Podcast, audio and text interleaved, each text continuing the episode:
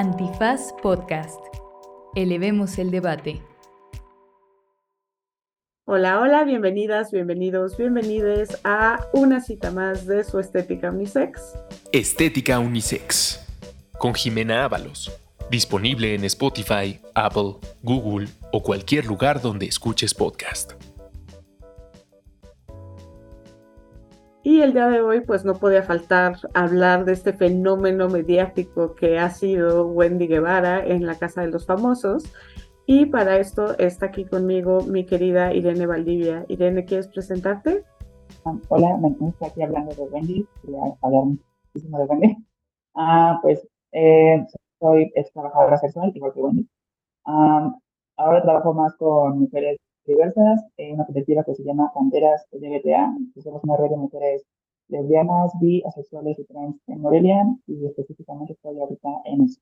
Súper, muchas gracias por venir, Irene, a platicar de este tema con nosotras. Y pues antes de entrar a la discusión, vamos a hablar de muchos temas que tienen que ver con representación, con mujeres trans, con trabajo sexual.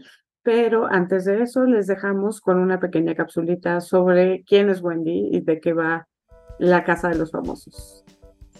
Wendy Guevara es una influencer trans mexicana que saltó a la fama en el año 2017 cuando se viralizó un video en el que ella y su amiga Paola Suárez pedían ayuda.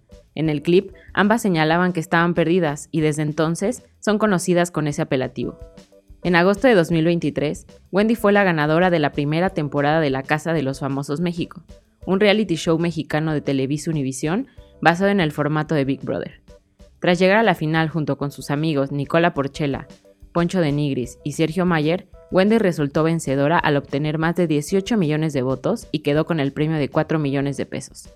Es la primera mujer trans en un reality mexicano que además, en términos de la prensa, ganó el corazón de México con su sinceridad y carisma. Pues Irene, quiero hablar contigo de este fenómeno que ha sido Wendy Guevara, que por primera vez en las casas de muchas personas están viendo una persona trans y están viendo a una mujer trans y la experiencia de vida de una mujer trans, ¿no? Y creo que eso trae muchas cosas positivas, ¿no? Creo que eh, justo la historia que cuenta es la historia de muchas personas trans, ¿no? Pero pues también ha traído pues el odio correspondiente eh, que suele surgir en este tipo de situaciones. ¿Cómo lo has sentido tú? Bien, creo que eh, el odio siempre va a llegar de una forma o de otra y creo que eh, al final yo llegué a ver gente que se quejaba de eso, de que Wendy estaba haciendo una excusa para este odio. creo que esa postura es violenta, creo que ninguna persona trans es responsable de la transfobia que ella que vive. Este, solamente pues es una víctima más en todo caso, especialmente cuando se es víctima de transfobia de una forma tan masiva. Este, pues no puedes defenderte de tanta gente, ¿no? Que te sigue internet o televisor y demás. A mí parece que eh, creo que enriquece la forma en que eh, el mundo, las personas pudieron empatizar, como de, ah, me pasan cosas también como ella, o sea, como a lo mejor compartimos cosas como quizá con la clase, con la forma de estudios, este, la infancia, con eh, costumbres, eh, hábitos religiosos, tradiciones, lo que sea. Y creo que en ese sentido pudieron decir, ah, pues hace lo mismo que yo hago. Creo que es una parte de, de empatizar, de, humanizar con la persona trans, que tenga una existencia más allá de su ser trans, sino de su ser mujer, su ser mexicana, su ser morena, este, su ser pobre incluso, ¿no? También. sí, recuerdo mucho esta escena de, de, como unas tortillas en la estufa justo y los demás se en cuenta de cómo se hace eso creo que también un poco eso, como de, creo que notar que el resto o gran parte del resto del elenco, no sé si llamarlo elenco o el grupo de personas en la casa de famosos, pues tampoco estaban tan conectados con la realidad mexicana, sino con eh, una vivencia muy privilegiada, muy específica de un sector del país, al que la gente quizás aspira a pertenecer, pero pues tampoco sabe cómo es vivir esa experiencia. Y con Wendy creo que quizá también eso permitió eh, pues esa conexión, vaya, ¿no? Como con eso que la gente llama autenticidad, eh, porque se sienten real, ¿no? Que sí siente una forma de conectarse con Creo que sí, o sea, aparte de que esta autenticidad que llamas, creo que tiene un carisma brutal, ¿no? O sea, sí me parece que es una persona muy talentosa, muy ingeniosa. O sea, cuando hacía estos momentos de como que tomaba el cepillo de pelo y hacía como si estuviera en un, en un programa entrevistando a las demás personas, todas esas cosas. Este, y creo que eso no es menor, o sea, creo que eh, también hay que reconocer este talento brutal que tiene esta mujer. Eh, hay un par de episodios en donde ella narra su historia, ¿no? Y nos habla de, eh, pues, que fue atropellada de niña, eh, que, mm, pues, que creció en un contexto más o menos marginado y, pues, que después vivió el rechazo de su familia y que vivió eh, pues violencia por parte de su padre y que ahora ya lo perdonó y todo esto, ¿no? ¿Cómo sentiste esta narrativa, ¿no? En donde incluye además el tema de trabajo sexual, ¿no? Donde platicándolo con, con otras personas que estaban viendo y que no necesariamente trabajan temas de género, me dijeron como que, y tuvo que prostituirse, ¿no? Que es una narrativa pues muy desafortunada en torno al, al trabajo sexual, pero pues que también es una realidad, ¿no? No sé. Sí, creo que eh, sí celebro que sea quizá la primera vez, perdón, creo yo, que una trabajadora sexual celebrada, para empezar, o trabajadora sexual. Justo creo que quizá lejos de, quizá lejos de la tragedia, creo que se maneja, ¿no? Como de qué tragedia que tuvo que haberlo hecho. eh, no sé si Wendy misma lo nombra de esa manera. Creo que es más un poco como lo califican Exacto. Eh, como ella califica así. pues quizá el entender que esas cosas que pasan, o sea que no todas las personas tenemos la capacidad de elegir el trabajo que tenemos y que es una realidad mexicana, las personas trabajamos con lo que podemos, no lo que queremos. Ah, y eso es una conexión más al final, creo yo, con las demás clases, o sea, con, bueno, con la clase este, pobre, eh, o sea, la gente no decide trabajar en Oxford, no decide trabajar en supermercados, no decide trabajar en, no sé, como guardia de seguridad, etcétera. Este, trabajos tienen que ver más bien con una precariedad y es muy bueno eso que hay, lo que puedo aspirar, por la escolaridad, por un tema de capacidad, por un tema de eh, edad incluso. Eh, entonces, creo que es, digo, una forma más de conectar con eh, cómo en el país se vive en una cierta marginalidad que te lleva a tomar ciertas decisiones que son limitadas. Este, y este, estas son complejas, son complejas y también este, tienen este, cargas incluso morales detrás, ¿no? Que la gente echa eh, me parece este, genial que Wendy lo pueda nombrar así y además justo que eh, creo que Wendy no alimenta a María de tragedia, o sea, creo que también Wendy comenta esto, pero no es este, digamos, ella elige hacerlo desde un lugar quizá más positivo, como darle la vuelta, como, con sentido de humor hacia eso. No quiere decir que no lo haya vivido como algo doloroso, o que no tenga este, con que no victimizarse y demás. Creo que hasta hace un recurso pues como la comedia, ¿no? La gracia con lo que nos pasa a veces. Ah, y Wendy supo cómo hacerlo en, su estilo, este, de acuerdo a su personalidad. Eh, creo que eso también es una forma muy padre de, de compartir o de proponer cómo compartir historias. Sí, que justo el tema, o sea, volviendo al tema del trabajo sexual, creo que tocas una cosa muy importante, ¿no? Y es que pues justo no, o sea, quizás no es la, la primera opción, ¿no? Aunque quizás para algunas mujeres sí lo sea, ¿no?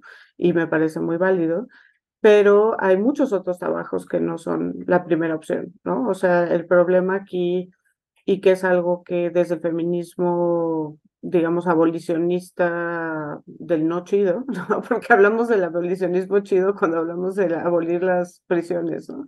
pero cuando hablamos del abolicionismo no chido, justo es eh, esta postura que busca erradicar, entre comillas, la prostitución, ¿no? Porque también el tema de eh, cómo nombrar las cosas es importante aquí, ¿no? Nosotras hablamos de trabajo sexual, mientras que esta corriente habla de prostitución como esclavitud, etcétera.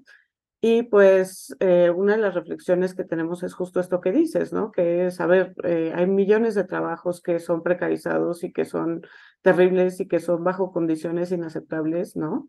Y entonces cuando, cuando estas, recuerdo perfecto este debate entre una feminista abolicionista eh, incluso pasantes de derecho, ¿no? Que ella decía, pues es que hacen un trabajo que, que nadie quiere hacer, ¿no? Que no harían si no les pagaran, ¿no? Y pues el pasante de derecho dijo como, pues yo tampoco lo haría, o sea, ¿quién haría este trabajo miserable de ir a los juzgados todos los días este, a pelearse y a copiar acuerdos si no le pagaran, ¿no?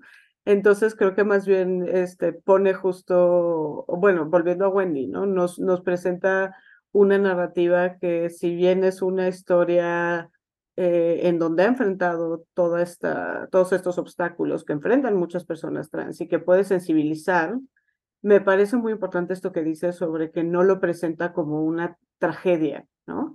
Eh, particularmente el tema de trabajo sexual, ¿no? Em, son otras personas quienes leen ahí tragedia, ¿no? Que creo que lo, lo dijiste bien. ¿Cómo sientes esta parte de que también es la narrativa de muchas personas trans? Y digo narrativa, pero pues la historia de vida más bien, em, sobre el rechazo de la familia. Creo que es una constante, lamentablemente, o sea, es un país que debo decirlo católico, que implica una cierta moralidad, vaya, o sea, como qué está bien, qué está mal, eh, una forma de cómo se debe ser hombre, cómo se debe ser mujer.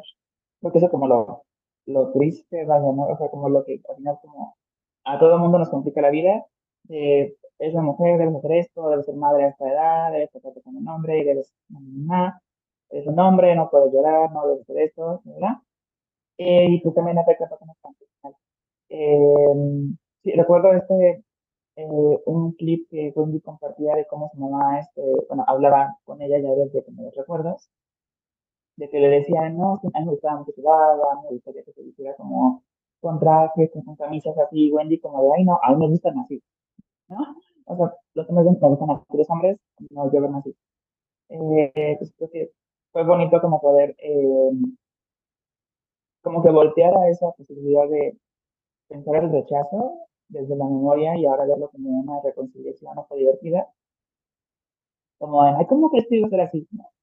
Eh, bueno, en ese momento así, se fue doloroso, y además eh, eh, creo que justo muchas personas eh, heterosexuales pues no acababan de dimensionar o no acaban de dimensionar pues lo que nos implica este, de closet, todo lo que se está pensando, cómo se, pues, cómo se vive al final, qué miedo se tienen, el tiempo que toma reflexionar en lo hago, no lo hago, si lo hago va a pasar esto, lo que te puede costar, y pensar que por mucha gente se espera cumplir esta cierta por ejemplo, como, bueno, me preparo, si lo comparto mejor en mi casa, entonces tengo un plan B de a dónde puedo ir con casa de un amigo o a donde sea para, para poder compartirlo, o lo hago cuando ya sea lo suficiente para que no haya riesgo, o tenga un tipo de ingresos más altos, etcétera.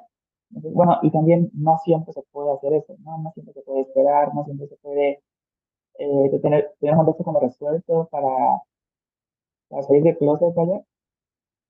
Eh, y creo que al final el hecho de que lo comparta una persona trans con la que muchas personas pues están empatizando, creo que también, o sea, no es que esas personas no lo hayamos sabido públicamente, o sea, creo que eh, creo que se ha hablado mucho en México de cómo se sale del closet, pero siempre desde una narrativa nacionalista o con preguntas así como bien tristes, como, ¿y cuánto te costó, no? Este, tu mamá cuánto sufrió cuando dijiste que era gay, este, ¿qué fue lo que perdiste? Ah, y quizá, eh, quizá el mismo giro del programa permitió eh, abordarlo de una forma distinta, de mejor a los noticieros, de lo mejor a los programas este, como de vida real súper dramáticos, donde llora la presentadora, todo eso, Dios mío como es otro podcast, lo criticando todo el mundo, desde eh, narrativas este, salvacionistas o este, forma miseria y demás. Entonces, creo que, digo, no es que no sea doloroso, que no se viva como algo súper eh, complicado o hasta violento incluso, pero eh, pues justo no se queda ahí, ¿no? O sea, como hay dolores, y también hay una etapa de, de duelo para ambas partes, creo yo, una de reconocer, pues bueno, mi familia no era lo básico que yo pensaba que era, y otra, por otro lado, como era mi hijo, mi hija no es la persona que yo pensaba que era. Pues eso son duelos al final. eh, que quizá no tendrían que ocurrir, pero pasan, esa es la realidad. Eh, y creo que está, está cool que justo más personas, o pienso yo, eh, quizá madres, padres de hijos LGBT puedan pensar, bueno, pues mi madre Wendy sí la aceptó. O sea, le costó también justo lo que la madre Wendy dice, lo que yo pensaba, lo que yo sentía en ese momento. Pues ella pudo porque yo no. Creo que es también una parte del, lo positivo que no queda solamente en Wendy, sino que en todo su contexto, que toca a más personas alrededor de ella. Como de, ah, pues yo también debería entonces aceptar a mi hija, a mi hija trans. Si Wendy una mujer trans y llegó a ser exitosa y no está sufriendo, está feliz, pues ¿por qué mi hija no podría hacerlo, por ejemplo? Claro. O sea, o si hay personas que celebran a Wendy, ¿por qué yo no celebro a mi hija? Claro, y qué importante es tener esas narrativas, ¿no? Que, que esto que tú dijiste, perdón, la primera vez em, que yo supe de una persona trans quizás fue cuando fue la transición de Chas Bono, ¿no? El hijo de, de Cher, ¿no?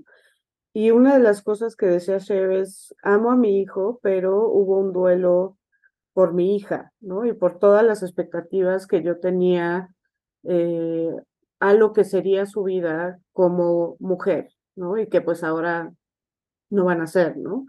Y lo que me llama la atención de estas reflexiones y que justo viene con esto que dice sobre Wendy es eh, pues cómo estamos tan em, apegados a esta narrativa de género, ¿no? Incluso con nuestros hijos, hijas, ¿no? Vi hace poco, y, me estoy desviando un poco, pero creo que es pertinente, pero vi un episodio de este programa que se llama Queer Eye, ¿no? Que antes era como que le hacían una transformación a hombres eh, heterosexuales cis, eh, y ahora ya se volvió en una cosa como mucho más amplia que busca tener reflexiones sobre este, el amor y la aceptación y la comunidad, etcétera. Pero en uno de estos episodios, eh, el equipo de estos hombres gay, y bueno, que, que, además hay una persona no binaria que es Jonathan Vaness, van a la casa de una chava trans y la chava trans es mexicana, bueno, sus papás son mexicanos, ella ya nació en Estados Unidos, y en el momento en el que sale como trans con su familia, su familia le deja de hablar, específicamente su papá, ¿no? Y parte del duelo del papá tiene que ver con esto de que, pues ahora con quién voy a ver el fútbol, ¿no? O sea, como desde este lugar que refuerza tanto los estereotipos de género, ¿no? Y entonces hay una conversación muy interesante en donde ella le dice al papá, pues papá, me sigue gustando el fútbol, o sea, podemos seguir viendo el fútbol, ¿no?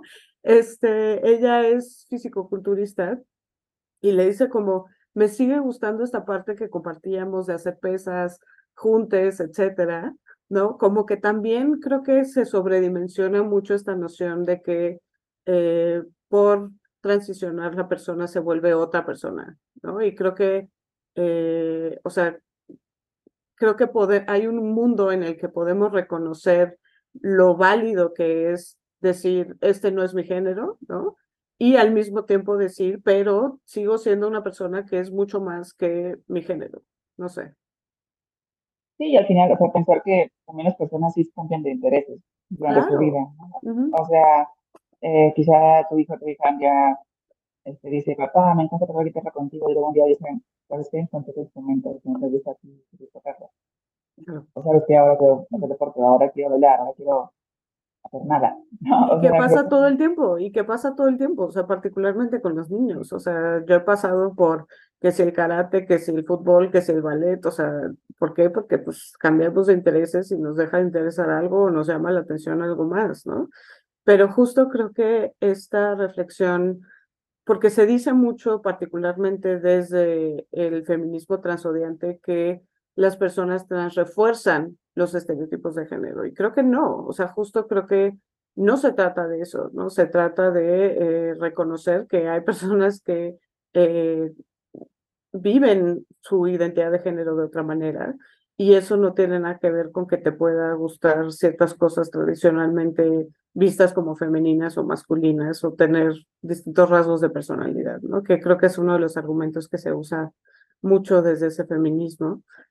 Volviendo a Wendy, eh, hay un momento donde ella cuenta y me parece importantísimo que haya hecho esto, eh, su, su experiencia de violencia sexual y la revictimización que vive después, ¿no? Cuando trata de, de denunciar esto, ¿no? Y que pues hablamos mucho de cómo las mujeres estamos, bueno, somos particularmente vulnerables a la violencia sexual, ¿no? Y eh, las mujeres trans, además, eh, tienen una particular vulnerabilidad a la violencia sexual, ¿no? Y que creo que eso es lo que mm, también desde el feminismo transodiante no se entiende, ¿no? Porque muchas veces se niega eh, que las mujeres trans vivan violencia de género, cuando desde luego que viven violencia de género, desde luego que viven esta violencia por ser mujeres, ¿no? Pero además hay un lugar particular donde algunas violencias se dan por ser mujeres trans, ¿no? Y creo que eh, cuando Wendy habla de esto es importante. ¿Cómo lo sentiste? Sí, pues quizá eh, andar mucho en la experiencia de ella, yo creo que eh, lo que puedo decir más bien es como lo que pasa como de trans, o sea, como los lugares justamente como la calle, por ejemplo, el hecho de que las mujeres trans eh, em, y más quienes hacemos, hacemos trabajo sexual, pues habitemos espacios como muy específicos, como la misma calle, la misma esquina, la misma hora, este, de noche, como de precariedad, en zonas a lo mejor eh, más marginadas, o donde hay como un tipo de, no sé, incluso control policíaco o control desde no sé, el narco, desde grupos este, eh, ilícitos, ¿no? Eh, perdón, mi gato lo escucho. Este, creo que eh, pues, eso nos conecta, vaya, ¿no? Como, bueno, pues sí, o sea, eh, como no solamente en género, sino además también las clases eh, se forman las condiciones para vivir, este, o ser víctimas de temas este, de violencia sexual, por ejemplo. Y luego también eso esa, esa charla también pesa, o sea, como reconocer que no únicamente basta ser mujer para tener esa, vieja violencia, sino además que mujeres viven este tipo de violencia como más comúnmente, como generalmente son las mujeres pobres. No, es mucho más común que una mujer quizá pobre, racializada, migrante, etcétera, este, sea víctima por quienes suelen ser quienes violentan, personas con un tipo de poder por encima de ti, autoridades, empleadores, este, familias, por supuesto. Eh, creo que también un poco eso, o sea, que no solamente el sexo sino más cosas. Ah, de pronto parece que el rap busca tener como un monopolio de la violencia, como solo a mí me ocurre, y solo es por ser mujer. Y quizás no más allá como bueno, o sea, sí tiene mucho que ver ser mujer, pero pues, con ciertas cosas en tu vida se conjuga el hecho de que eh, puedas ser víctima de, esto, y también reconocer como, pues, hay mujeres que no. O sea, hay mujeres que no viven siempre este tipo de violencia y qué es lo que hace que no lo digan. O sea, quizá la CEO de una gran empresa nacional desde su mansión en una casa, este, una colonia súper eh, aislada y privilegiada, quizá tiene mucho menos riesgo de vivir violencia porque no tiene, su, no tiene gente encima de ella, que quizá la empleada que trabaja para ella en su casa, ¿no? Por supuesto. Este, entonces creo que también de pronto a veces creo que pesa en estas narrativas reconocer como, bueno, soy mujer, pero no soy tan vulnerable como las mujeres. Eh, porque también nos enseña a, asumir un papel donde se homogeneiza la imagen de víctima. Creemos, todas las mujeres vivimos lo mismo, todas las mujeres sufrimos lo mismo exactamente, todas somos igual de víctimas todo el tiempo. Y no es así. No. Entonces, eh, creo que justo pues abre esa discusión de, ah, hay otras formas de vivirlo. Y hay personas que lo viven también, aunque no son mujeres. o sea, aún si, aún si la razón, como esta narrativa que me dice, sí, Wendy no es mujer porque ha dicho este el otro, va, pues lo vivió de todas formas. Claro. O sea, es un día que lo vivió, que lo sufrió, y que hay algo en su experiencia que la hizo vulnerable. Entonces, así la reconozcas o no como una mujer, o su identidad, o que si, eh, qué palabras falla para describirse, su experiencia la puso en un lugar que hace que compartan la violencia con otras mujeres o con personas que nos ven como mujeres, lo seamos o no. Claro, totalmente de acuerdo, ¿no? Y creo que justo ahí, o sea, es, muy importante esta reflexión sobre que no todas las mujeres son igual de vulnerables a la violencia, me parece súper importante, y también, pues, reconocer que hay otras eh, condiciones, quiero decir, pero no es la palabra adecuada, eh, otras eh, circunstancias, situaciones que nos colocan o que pueden colocar a las personas en una situación de vulnerabilidad, ¿no? Y en el momento en el que la violencia sexual, y esto es algo que yo digo mucho, ¿no? La violencia sexual es una, una ingeniería o una herramienta del sexismo, ¿no? Que busca, eh, pues, mantener este orden de las cosas, ¿no? Por lo tanto, eh, las mujeres trans específicamente viven también esta violencia por atreverse a, de alguna forma, trascender este orden fijo de las cosas, ¿no? Entonces, creo que esa parte también es importante reconocerla. Y pues también me parece muy importante que hable de la revictimización, ¿no? Porque ella dice como de, una cosa fue lo que me pasó y otra cosa es que después en la fiscalía me hicieron y me tornaron y pues que eso es una cosa brutal, ¿no? Como eh, después de tantos casos que hemos tenido ante el sistema interamericano de derechos humanos, de violencia sexual, etcétera, eh, en donde se ha insistido sobre la necesidad de contar con protocolos, eh, investigación con perspectiva de género, etcétera, pues ocurren estas cosas de manera sistemática y desde luego que ocurren cuando las mujeres trans denuncian estas violencias, que además eh, suele suceder que cuando las mujeres que ejercen trabajo sexual denuncian estas violencias, son ignoradas o, digamos, no tomadas en serio, ¿no? Como si por el hecho de ejercer violencia sexual estuvieras aceptando estar vulnerable a ciertas violencias, ¿no? O, sí, que te sucede. Exacto. Sí, es lo que pasa, justo la narrativa abolicionista lo que hace es eso, a justificar, o sea, cuando todo el tiempo dicen, es que este, cobran por ser violadas, es que cobran porque abusan de ellas, es que cobran por darse consentimiento, por venderse consentimiento, que no existe realmente así.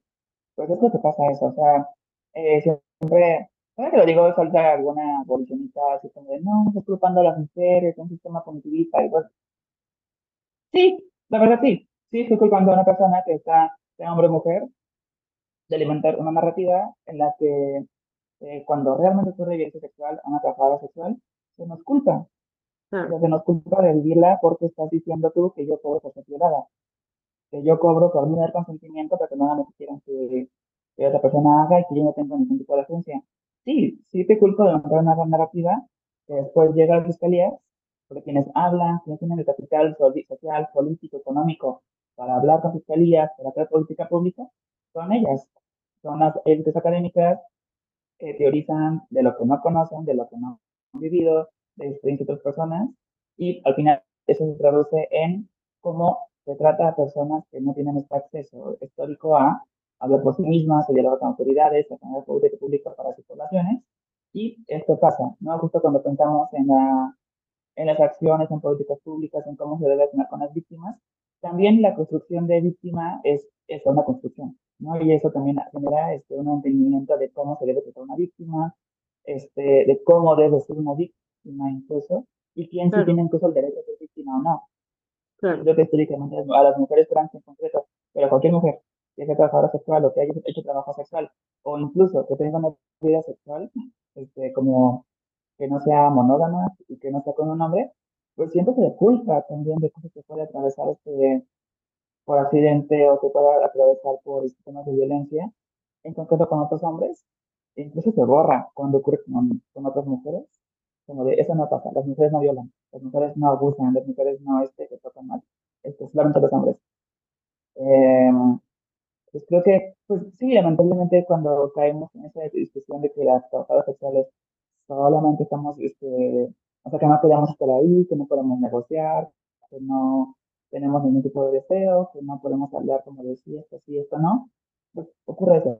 O sea, justo como, es que tú cobras por hacer eso, pues de qué te estás quejando, o qué hace diferente este acontecimiento específico del cliente anterior, o de la semana pasada, del mes pasado, y pues eso hace también que la población no se acerque a autoridades y también eso afecta lógicamente el, las cifras, o sea, afecta la forma en que quienes trabajan realmente con temas de violencia sexual, no pueda mapear qué está ocurriendo, quién la está ejerciendo, quién la está sufriendo, en qué condiciones, dónde, cuándo, a qué horas, eh, porque denuncian, por qué no denuncian, etc.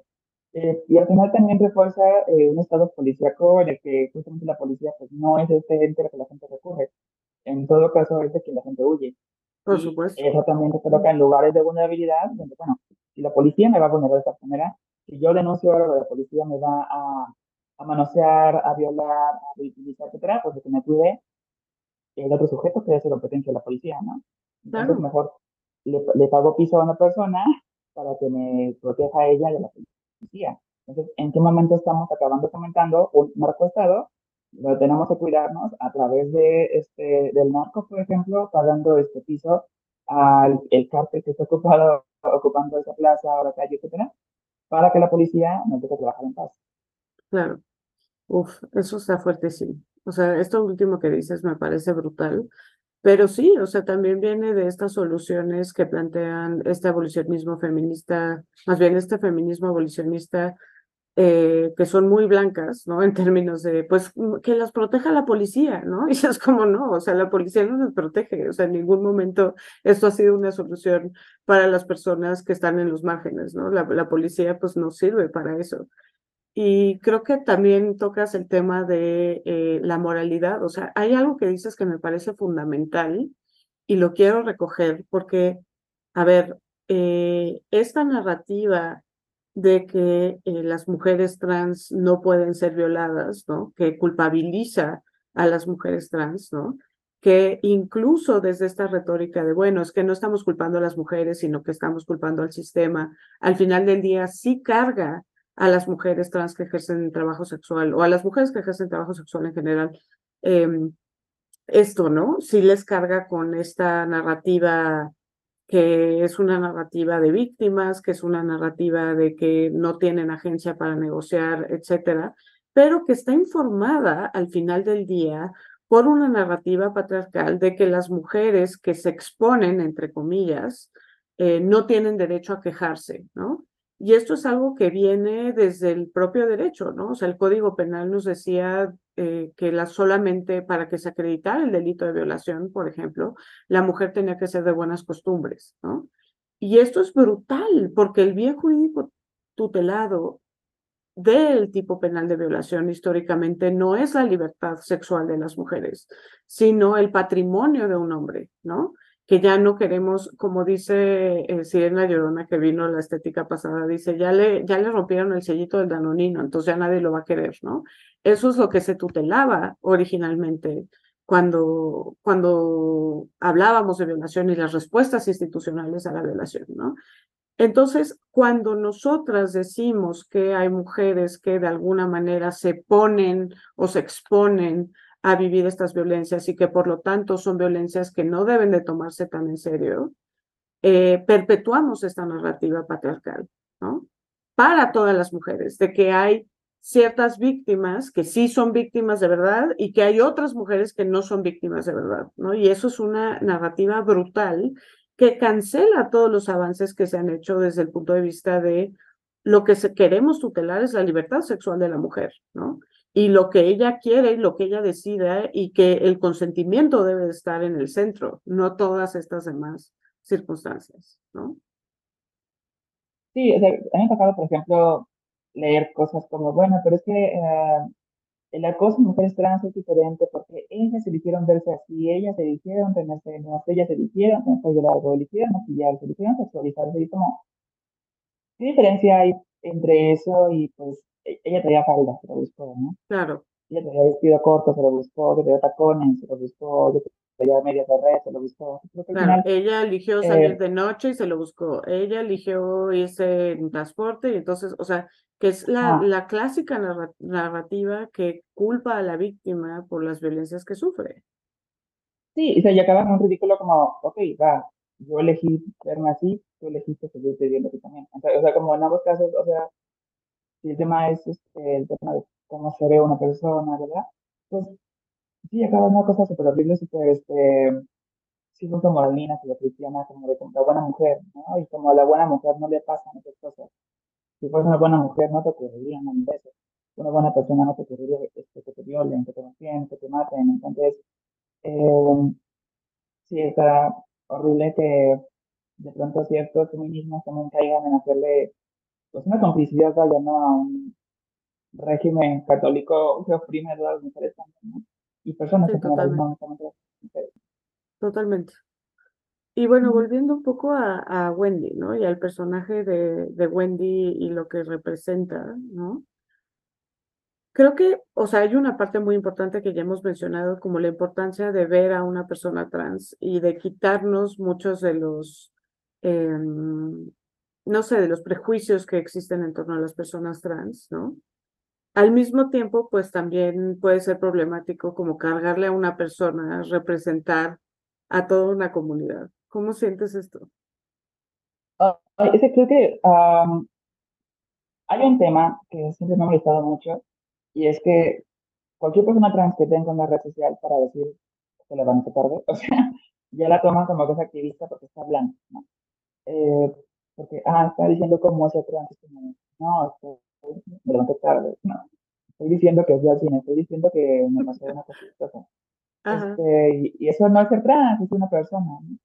Entonces, de pronto, eh, o pues justo se carga esa intersección como especialmente, ¿no? Por ejemplo, este, no sé, pienso en Natalia Pastrana. Ok, va, sí es trans, sí habla de ser este, una mujer trans, pero es física, es este, economista, o es tecnóloga, o sea, da clases, o sea, este, analiza temas de tecnología, etcétera.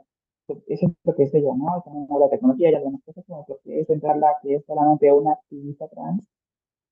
Eh, no sé, o sea, creo que eh, y lo justo, justo que eso de ah, ella habla por todas las mujeres trans, hace que vez que ella, pues le pasa algo, o, o como cualquier persona en alguna situación como de, ah, su opinión puede que no esté tan documentada, o, ah, chance está errada, o va por otro lado, ya, ah, es que ella, porque es trans, opinó esto, porque es trans todo esto. Entonces, todas las mujeres trans, todas las personas trans son así, piensan así, ¿verdad? Y creo que también tiene que ver con una a ver, por un lado también por los activismos, luego pasa como una idealización de las personas trans, de las mujeres trans en concreto, creo yo, que también como que se espera que somos unas inmaculadas que todo el tiempo somos así bien bonitas, no como hablamos, dóciles, que creo que eso también hizo al final, final, este, y que justo estamos como todo el tiempo cuidando en cómo nuestra imagen, lo que hacemos, lo que decimos, impacta en que piensen de todas las mujeres trans, y es una responsabilidad bien cabrona, o sea, como eh, no sé, este, por ejemplo, yo le llamo mucho, es que ella no es un buen ejemplo porque ella se expresa de esta manera de su cuerpo o se expresa de esta manera de su identidad. Y no, bueno, pero habla de su identidad, habla de su relación claro, con su cuerpo, habla de cómo ella está nombrando. Y además creo yo que este es un tema eh, de mucho clasismo, porque tiene, por ejemplo, su forma de escribir su género, ujú, que es como, o sea, sí soy mujer, pero como que no, porque tal vez esto y esto otro. Pues ya hay una palabra este, desde los activismos que nombra eso, que es como de mi mujer. O sea, como de casi llegando a mujer, pero digo, una cosa es decirlo, soy de mi chica, soy de mi mujer, soy de mi woman, que tiene una carga como más académica, como donde se puesta reflexión, donde alguien sí está leyendo, sí se documenta esa autoridad, pero lo hizo una mujer trans, con su lenguaje que consiguió, con sus recursos, en la calle, en la pobreza, sin saber inglés, etcétera, y está mal. La conclusión será la misma, aunque la forma de, de, de pensarse sea básicamente la misma, como la palabra es diferente, o como no hay una palabra incluso para, o, o quizá no sabe que esa palabra existe, o no la identifica, porque es como, güey, qué palabra tan rara, no, no una persona que eh, ya no es el momento más válida, ¿no? Siempre parece que tiene que venir de una, eh, pues, una reflexión como más, mucho más profunda, supuestamente, como si las personas trans en otros contextos no supieran reflexionar sus propios contextos de situación o el por qué son trans, ¿no? O no pueden decir esos términos, ¿qué les hace ser trans? Pero también creo que hay eso, hay como una eh, exigencia academicista hacia Wendy de tienes que nombrarte así porque hay una forma correcta de nombrarte trans. Y hay un discurso correcto, que es el que yo digo que es, que tú debes tener. Entonces, de pronto, pues, no es que Wendy represente algo mal, es que simplemente no representa un discurso que es como, digamos, hegemónico en ciertas élites trans, como, justo, o sea, como Twitter no es la vida real, ¿no? Twitter es claro, una esferita, es una, es una burbujita donde llegamos ciertas personas trans, que a lo mejor tenemos un cierto capital, ciertos recursos, que sabemos inglés, que sabemos usar un teléfono, que sabemos este, no sé, quizá tener ciertas experiencias, y pues no solamente llega ahí, y no todas las reflexiones tampoco nacieron ahí. Claro. El hecho de que tengamos hoy ciertas palabras que se escribieron hace cinco años, hace tres años, para nombrar cosas, no quiere decir que personas que lo vivían mucho antes ya tuvieran las palabras, ya tuvieran otras este, circunstancias. Y pasa mucho todo el tiempo con debates, por ejemplo, como de este transexual ya está este, en desuso porque la palabra ahora es transgénero.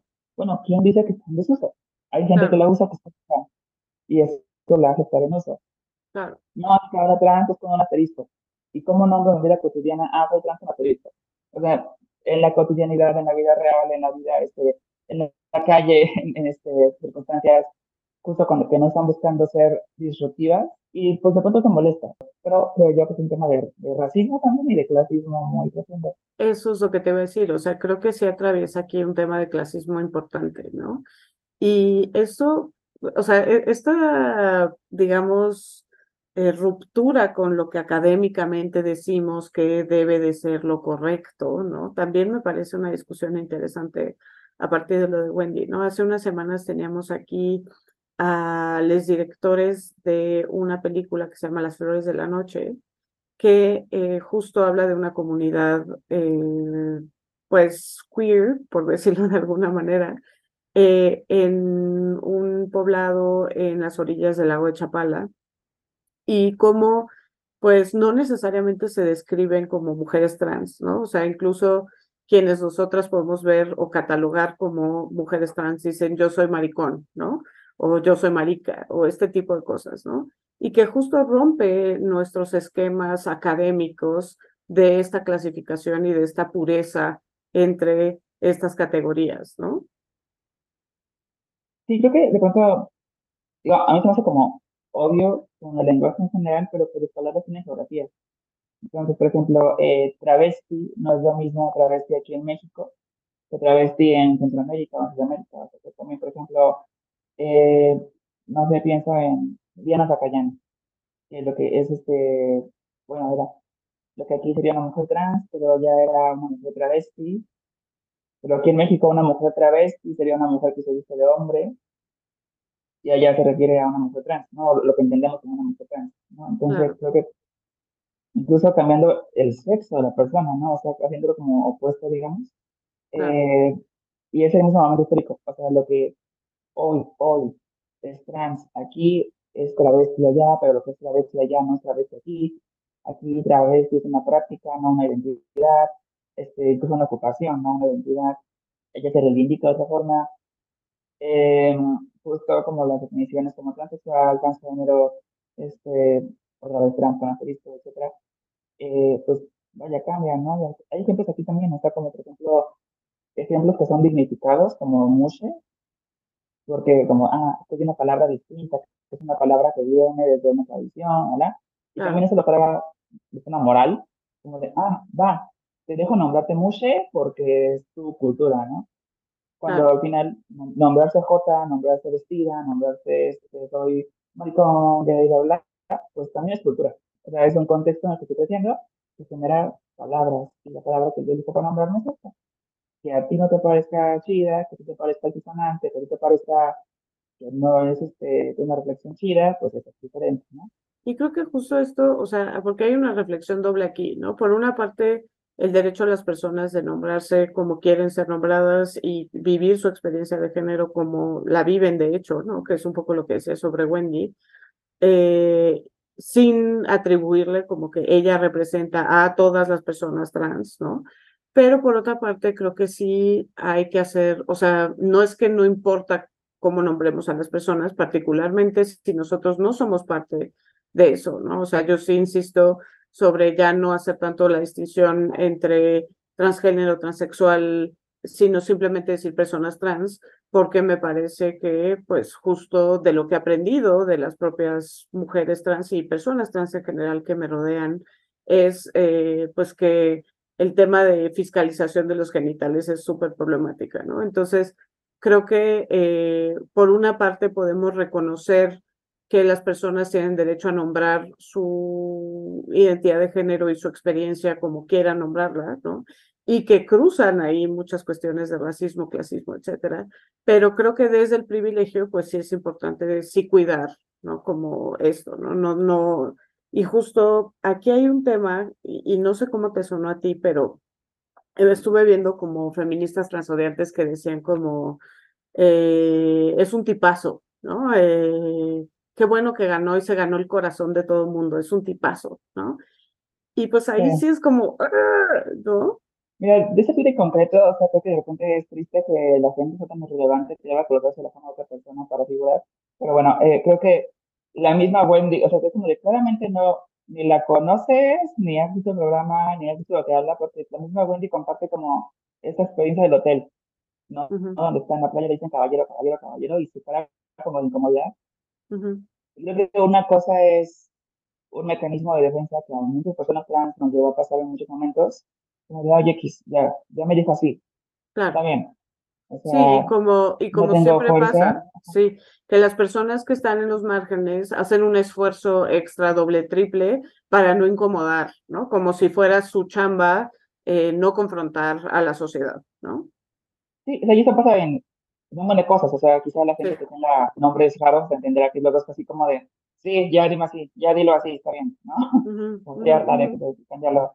Y lo mismo también en este caso, o sea, como claramente estoy comunicando, quiero que me llamen de cierta manera, quizá no mi nombre, pero sí la forma de nombrarme.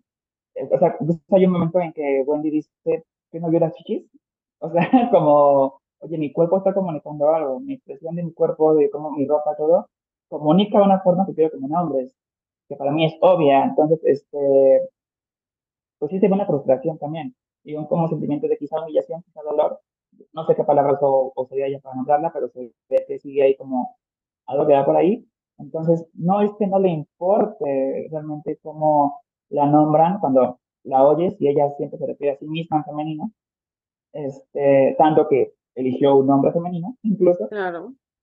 Creo que si realmente no le importa, es la comodidad, si un tipazo, pues no habría cambiado el nombre, no habría tenido que pensar a planearme como ah, sí, soy Wendy Nayeli. Este, creo que pues esa es una cosa, y creo que tenemos como hacerse tontas, la verdad. O sea, como a huevo querer este, que encaje en su narrativa como de, claro, va a ser como yo quiero, eh, porque ella ha dicho que son mujeres esto y esto, cuando al final ella misma en su experiencia lo prefiere distinto y habla también de los dolores de la masculinización, de los dolores de que le hablen por otro nombre, por ejemplo, que se queda como que me llamas así, si mi nombre es Wendy. Entonces, pues sí creo que es triste que también las personas odiantes busquen instrumentalizar. Y también, o sea, creo que nuevamente no toca nada más los trans, o sea, como ese sector de mujeres, eh, desde la blanquitud, el privilegio, las academias, los lugares de poder, estamos a una mujer socializada, por ejemplo, una mujer pobre, eh, bueno, que quizá ahora ya no sabe que su premio, pero, eh, y que está bueno por ella, que, es bien por ella, la verdad, este, pero al final es estás, estás instrumentalizando una experiencia que nunca vas a vivir y que nunca pasaste, porque no fuiste pobre, no fuiste, no fuiste morena, no fuiste eh, precarizada de esta forma. O sea, ¿por qué sientes que puedes tomar su experiencia como si fuera un objeto, una capa que te puedes poner para hablar de lo que tú quieres y que encaje como tú quieres hablarlo? Y es una forma más de violencia epistemica al final. Totalmente. Y eso es una forma de violencia racista, de violencia transfóbica y hasta misógina también. O sea, porque al final tú estás como tomando una forma de direccionar odio hacia ella también, ¿no? De darle permiso a más personas de que le hablen de formas que a ella no le gusta que le hablen claramente, de formas que ella ha dicho que no le parece que le hablen así también, pues que le pesa que le hablen de esa manera. Y pues es, tramposo, y es honesto. Que le hace que también haya ciertos feminismos que agarren la deshonestidad como una bandera, ¿no? Claro, y que yo inicialmente tenía la postura de que eso no es feminismo, ¿no? Porque justo es una visión muy obtusa, muy blanca, etcétera. Pero pues he aceptado también aquí, pues que sí, o sea que sí, sí es un, una variante del feminismo, pues que tiene estas ideas que para mí van en contra de lo que es el feminismo, pero pues que al final del día sí, sí se nombran como feministas y sí, eh, pues usan también eso para su discurso, ¿no? Y eso pues me parece y siempre me ha parecido muy lamentable y no solamente lamentable, aquí quizás estoy pecando de lo mismo desde la falacia de autoridad, pero me parece profundamente erróneo, ¿no? O sea, me parece eh, incluso desde lo teórico algo que eh, es un retroceso, ¿no? Desde el punto de vista que nos regresa a un biologicismo que eh, fija el género como algo biológico, etcétera, ¿no? O sea, creo que hay muchos problemas, incluso desde lo teórico y académico con esto, ¿no? Eh, más allá de la reflexión que haces, que me parece, por supuesto, muy atinada, de que pues esto, mm, todo muy bien lo que piensan en la Torre de Marfil, pero esto es lo que está pasando en las calles, ¿no? Pero incluso en la Torre de Marfil me parece incorrecto, ¿no? En fin, em, volviendo a Wendy, me parece interesante y quiero escuchar qué opinas tú sobre el tema de pues, sus relaciones con hombres eh, cis, ¿no? Que, que es una cosa que también, pues de alguna forma se ha generado desde el prejuicio, ¿no? También desde el prejuicio TERF de que los hombres que les gustan las mujeres trans de alguna forma no son heterosexuales, etcétera, ¿no? ¿Y qué nos dice Wendy sobre esto? Esta muchísima experiencia, creo que, no sé si es por la que me atraviesa en cierta forma, pero eh, la experiencia que tengo hablando con personas trans tienen diferentes eh, identidades, parece que la de ser una mujer trans que está con hombres es específicamente dura, o sea, como complejidades que no comparten, por ejemplo, hombres trans que están con mujeres o con hombres. O creo que esa en concreto, y más pensando, yo como bisexual también, pues sí, tiene un poquito de, de comparativa de una que otra. Y creo que sí es la más juzgada, o sea, creo que es la que tiene más el, el arista este de justo lo que implica ser un hombre, pero para dos personas, o sea, como de lo que implica ser alguien que vivió como hombre, que ahora es una mujer, entonces tiene una carga ahí como eh, de violencia por ello, pero también el hombre que sigue viviendo como hombre, pero está renunciando también su masculinidad supuestamente, porque ser heterosexual es tener sexo con, bla, bla, bla, bla. Eh, y cómo se cuestiona siempre la parte afectiva, ¿no? Como, este, cómo se reduce especialmente una parte sexual como de, ah, va, está bien que le guste, o sea, hasta esta palabra que está, este, mayate, eh, como usan como de, no, pues que yo nada más le di, no, o sea, como, pero no la besé, pero no la abracé, pero no me enamoré, como mientras desprende la parte afectiva, está bien, este, pero aún así la parte sexual es cuestionable. Eh, Sí, pues creo que al final esa, eh, pues sí te ponen lugares de violencia este, misóginas también muy complejas y como, por ejemplo, como tampoco se le ve como una merecedora de ser amada o sentir este, que alguien tiene como atracción por ella, como de no, es que si está con alguien, con un hombre, eso que le está pagando. O sea, la única forma en que ella pueda ser deseada por alguien es que el, el hombre tenga un beneficio económico de ello, un beneficio este, social, como ya, que ahora es famoso porque está con ella.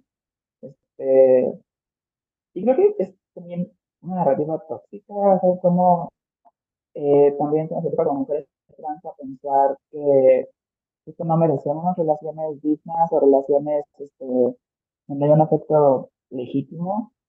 Como siempre tengamos que estar dando, por ejemplo, un tema económico o que se espera que lo hagamos o que sea siempre, sí, una transacción económica de un lado o del otro. O sea, si no eres tú la que está cobrando, eres tú la que está pagando. Este, digo, y eso no pasa con otras identidades trans, o sea, creo que es muy específico de la relación heterosexual de mujeres trans y hombres cis. Em, y eh, pues también, incluso hasta pensar como, bueno, y si le pagara qué o sea, si fuera un tema de chiquiteo, ¿qué? ¿Por qué tendría y que está... Sí, y que este es otro de los temas de, de discusión siempre que se pone en tela de juicio el tema del trabajo sexual, ¿no? Pues que siempre hay un elemento hasta cierto punto transaccional, ¿no? En el matrimonio convencional, por ejemplo, ¿no?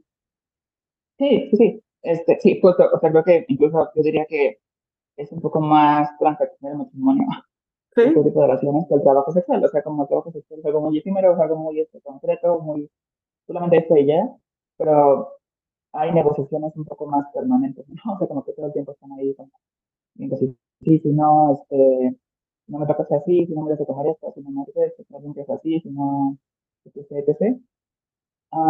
pero justo como es una mujer trans y se asume que una mujer trans no es deseable, que nadie puede sentir algo por nosotras, es más fácil pensar que, bueno, pero qué intención doble tiene Marlon para estar con Wendy, porque, porque yo no puedo estar con Wendy, porque, o sea, creo que es una proyección de repente. Claro. Como porque yo no podría, porque yo no lo he sentido, porque yo no lo he vivido, otra persona no puede sentirlo, ni vivirlo, ni pensarlo. Y pues creo que eso siempre ha, es el resumen, vaya, ¿no? También de prejuicios eh, homofóbicos, como de, ay, como que no podría estar con otro hombre, con otra mujer, es que no entiendo cómo ellos pueden, cómo no les da asco, cómo no sienten... Y que amenaza mucho, que lo que hay en el fondo es esto, ¿no? Amenaza mucho como la masculinidad frágil, ¿no? Eh, creo que ya habíamos platicado, incluso tú y yo no me acuerdo de cuando hubo esta Miss España que era espectacular y que es una mujer trans y que había muchos chistes transfóbicos como de, pues si te gusta, ¿qué crees que es hombre? ¿No? Eh, y que jugaban con esta fragilidad masculina, con pues esto, ¿no? O sea, cómo es la heterosexualidad obligatoria es un pilar del patriarcado. Sí, o sea, hasta ese término que, es como trap, es como trapito, que viene como de trampa, de es una trampa, o sea, como no es real, es para engañarte, te caigas en un juego, te caigas en algo malo.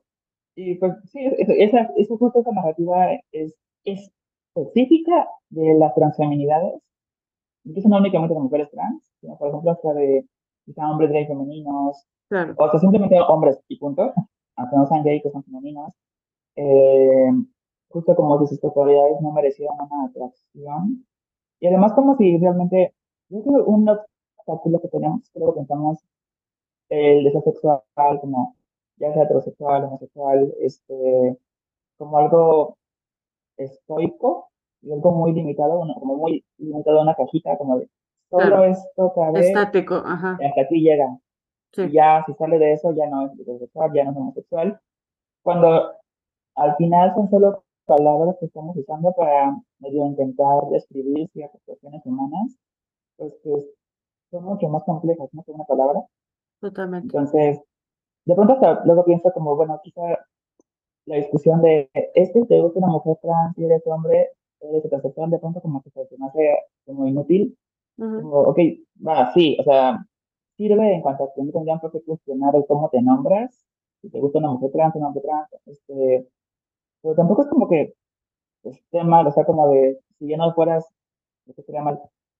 Sí, sí, te Y tu palabra ya no. Sí. Y si ya no soy, y si ya no soy plenamente heterosexual, así, como si, si porque me gusta una mujer trans ya no fuera plenamente heterosexual 100%, son, ¿no? Como...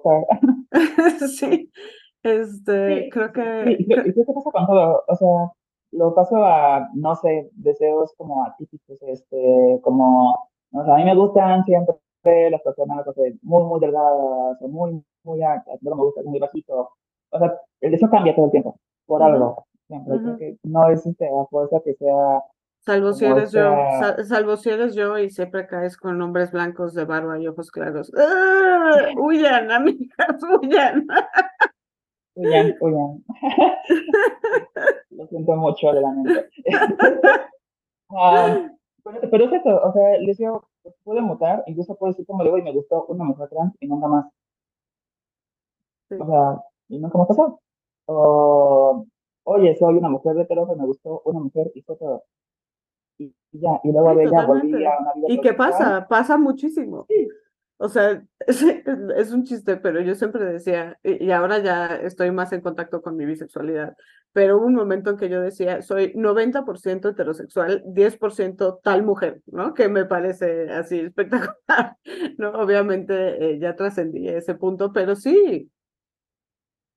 Sí, o sea, y creo que el día que dejemos de pelear por una palabra es que sí. soy bisexual, es que sí soy homosexual, sí soy, sí soy heterosexual, va a ser mucho más sencillo con mil cosas, pero luego también preguntarte como, güey, ¿qué te gustó de Wendy, no? Sí. ¿Te gustó lo que es la construcción social de una mujer que te gusta, en cualquier mujer que te gusta? Eh, pues ahí está, ¿no? O sea, también luego son preguntas que yo le he hecho a parejas hombres en concreto, como, bueno, ¿cómo te sientes? ¿Qué te gustó de mí? ¿Cómo, ¿Qué has reflexionado de este deseo? ¿Qué te implica? ¿Te cambia algo? ¿O no? Y acaban con, pues no, o sea, definitivamente no, o sea, como me gusta cosas en ti que me gustan en otras mujeres, entonces creo que no son diferentes. Eh, digo, al, al final de todo tampoco es como tan complicado. Claro. O sea, es un cuerpo que tiene características sexuales, que tiene características primarias, secundarias, es un cuerpo que tiene género, es un cuerpo que forma un género, y todo eso es este, pues, sujeto de deseo. Entonces, eh, pues sí, nadie está exento a ser sujeto de deseo de otra persona, porque nadie está exento a performar un género que se nos educa también para sentir deseo por cómo se performan las cuestiones, ¿no? El deseo es cultural también. Y sí, y que creo que esa reflexión que surge a partir de Wendy es súper importante, ¿no? O sea, y, y, verla también merecedora de amor y afecto y todas estas cosas que, pues, que muchas veces le son negadas a las personas trans desde una narrativa transfóbica, ¿no? Sí, y además que también se le, luego pasa mucho con personas trans, creo, que también la forma en que somos deseadas también es como para validar que somos mujeres o hombres o no. Cuando con personas cis no es así. O sea, por ejemplo, el hecho de que quizá tú, por ejemplo, no le guste alguien en la calle, pues no te hace, no te mujer, ¿no? Pero claro. una mujer, una mujer que no es deseada por otra persona. Pero con personas trans sí pasa mucho, como justo con Ángela Ponce. Es que a mí no puede gustarme porque no me gusta tal cuerpos, entonces no es mujer porque no me gusta. y es como, pero ¿por qué tendría que claro, eh, wow. el deseo que provocamos ser indicador de si soy o no soy? Totalmente o sea, de acuerdo. Como, de, y tampoco existe o no existimos para gustarles, ¿no? Y esto que dices me parece súper importante, o sea, es una reflexión que yo no había tenido, la verdad, pero sí, o sea, el hecho de que tu, tu identidad de género se relacione con el ser atractiva al sexo opuesto, ¿no? Pues qué carga tan, tan fuerte. Sí, y por eso está como esta violencia como, bueno, a lo mejor eh, justo que mujeres trans aceptan y cuáles no, que trans aceptan y cuáles no, justo los que tienen pase, que están de belleza, como por ejemplo, no sé, Vico Volkova sí es mujer porque sí parece mujer, está guapísima, Claro, pero Wendy no, no porque tiene la espalda ancha, porque no, porque su voz, porque, ¿verdad? Y justo ahí es el No, como el y- deseo ¿no? de heterosexual norma quién sí es mujer y quién no. claro. Sí, y que sí es un aspecto muy fuerte, o sea, imaginémonos, yo no soy delgada, ¿no? Y pues hay muchas personas que les gustan las mujeres delgadas, muchísimas, ¿no? Muchísimos hombres, sí, particularmente, ¿no? Imaginémonos si esa fuera la carga de cada hombre que pues no le atraigo simplemente porque mi corporalidad es otra, ¿no? O sea, uf, Sí, está cañón. sí, el ser mujer que se Sí. trans, como que implica mucho como qué tanto le desea, qué tanto te desea un hombre, ¿no? Claro. Em, quiero volver a, a, a Wendy so- solo para cerrar un poco. ¿Cuál crees que sea como la trascendencia de Wendy, no? Porque ya existe también el peligro de que eh, la van a querer cooptar para partidos políticos, para vender cosas, o sea, innegablemente tiene un carisma muy importante, o sea, tiene un gran talento. eh, o sea, ¿cómo vemos como cuál va a ser realmente la trascendencia de Wendy? Ah, yo pienso, o sea, en ella como, ojalá se pudiera pensar en ella como cualquier otra persona que es mediática, Ujú, sea cis o trans. O sea, pues va, si la usan para este, campaña, si quiere ir este, a un partido, si quiere este, vender perfumes en comerciales, si quiere hacer lo que sea, pues que lo haga al final, ¿no? O sea, justo que lo que ella haga no tiene por qué representar el ser trans, porque ella tampoco lo ha pedido nunca, y lo he dicho una y otra y otra y otra vez. Creo que al final eh, se convierte en otra persona mediática con sus controversias, con sus conflictos, con sus este, eh, contradicciones. Eh, si un día la cancelan porque dice verdad, pues, pues que será ella, ¿no? O sea, quizá lo pueda hacerlo en sus términos también, que Claro. pueda ser tan polémica como ella lo quiera hacer, que pueda ser tan, eh, tan querida como ella lo quiera, lo pueda hacer. Eh, como otras personas sí, o sea, creo que ninguna otra persona sí se le ha cargado algo así, eso si hubiera ganado, no sé, Poncho, si hubiera ganado este, cualquier otro, otro concursante, justo no habría una discusión como esta. Es más bien, ojalá, más bien no hubiera como esa discusión, eh, que Wendy no pidió que se hiciera alrededor de ella, ella únicamente porque está ahí ya. Creo que, creo que un poco eso, eh, me parece, algo que ya, ya he dicho antes, que me parece maravilloso, es que ella, una vez en la vida, eh, una mujer trans que, de que todo el mundo habla y que no sea porque la mataron, o, repito, o sea, porque alguien le puso mal su nombre en un café de Starbucks, que fue lo que pasó con Apelia, por ejemplo. eh, y creo que fue la última vez que todo el país habló de una mujer trans, eh, hace como dos años, tres años. Eh, pero fuera de eso, no se habla de mujeres trans, no se habla de mofas, o sea, solo se habla como de, wow, qué horror que Ángela Ponce esté en España, ¿no? O qué horror que una mujer trans se le ocurrió nadar y concursar en un, este, exactamente, o. O qué horror que una mujer trans este, se casó, o que tuvo hijos, era, todo el mundo como juzgando. Y creo que es la primera vez que no se hace como desde ese juicio, al menos no desde lo más mediático. Eh, y que esta vez parece que el apoyo hacia Wendy está siendo mucho más visible, a lo mejor el rechazo transfóbico. Y quizás está padre, esa, está padre que la gente también, que quizás sin estar involucrada en el tema trans o LGBT en general, que no sabe ni tú ni fa de qué es L, qué es T, qué es B, qué es T, diga como de, oye, ¿qué te pasa? Es Wendy, está bien, dile ella, no tan grave, no tan complicado, dilo ya, ¿no? Yo creo que se convierte en algo simple y algo cotidiano. Creo que justo el que sea algo cotidiano es como, para mí, el mayor logro, este, intencional o no, que Wendy está aportando en esto. Y hablar de lo trans desde ahí, no desde eh, lo sufrido, lo, lo, eh, lo, político incluso, ¿no? O sea, también que lo trans es una dimensión que tampoco es tan política, que luego solamente se vive idea. Sí, creo que justo, o sea, bueno, yo comparto todo lo que has dicho me encantaría que hubiera más personas trans que estuvieran en la tele, que tuviéramos más narrativas de más experiencias trans, ¿no? Porque creo que todos estos prejuicios, eh, tanto de la transfobia común y corriente, eh, como la transfobia feminista, diría yo pseudofeminista, pero bueno, feminista, eh, justo es, pues que no conocen a personas trans, no aman a personas trans, no eh, eh, y entonces, pues hay toda una, una mística que viene de prejuicios, ¿no? Entonces creo que esa parte es, importante. Creo que también hay una presión, como, perdón, de, que Wendy debe hablar de esta forma, debe hacer más académica, debe hablar de más cosas como más eh, formales en cuanto a la, la, la teoría. Digo, bueno, si quieres ver contenido trans, este, super académico, no sé, del programa de Shibon Guerrero, en claro. no sé, o si quieres, este, o sea, justo ya hay personas trans creando contenidos en otros términos, si la gente quiere ver eso, pues que las vea ellas, ¿no? Si ah. quiere reírse un rato, pues que un domingo, pues que vea lo que hace Wendy, ¿no? Creo que al final es eso, o sea, que no cualquier persona trans tiene que ser como, también como esa, como transnorma, ¿no? Ahora como de cómo debe hablar, cómo debe verse, cómo debe opinar, cuando pues ya hay más personas trans haciendo cosas, ya hay más contenido, este, ya ha habido más programas, ya ha habido más este, reflexiones desde otros lugares. Quien quiera algo súper denso, pesadísimo, en un lenguaje inaccesible para todo el mundo, pues ya hay donde encontrarlo. No es suficiente, ojalá hubiera más. Este, y ojalá también hubiera más personajes que solamente viven su vida y parte de ella es ser trans como Wendy, ¿no? Claro, sí. Pues muchas gracias, Irene, gracias por venir. Eh, aprecio muchísimo escucharte y aprecio muchísimo que estés aquí. No sé si quieres dejarnos tus redes como para seguir la conversación. solamente Twitter, arroba Irene Valdivia y bajo. Súper, a mí ya saben que me encuentran en arroba jimábalos en el Twitter, aunque ya no uso mucho Twitter porque desde que se llama X, una parte de mí muere cada vez que lo abro.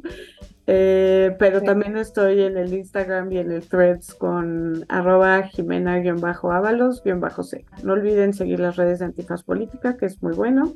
Eh, arroba Antifaz Política, donde encontrarán todo tipo de contenidos muy interesantes. Y pues nos vemos a la próxima aquí en su estética unisex. Mil gracias, Irene.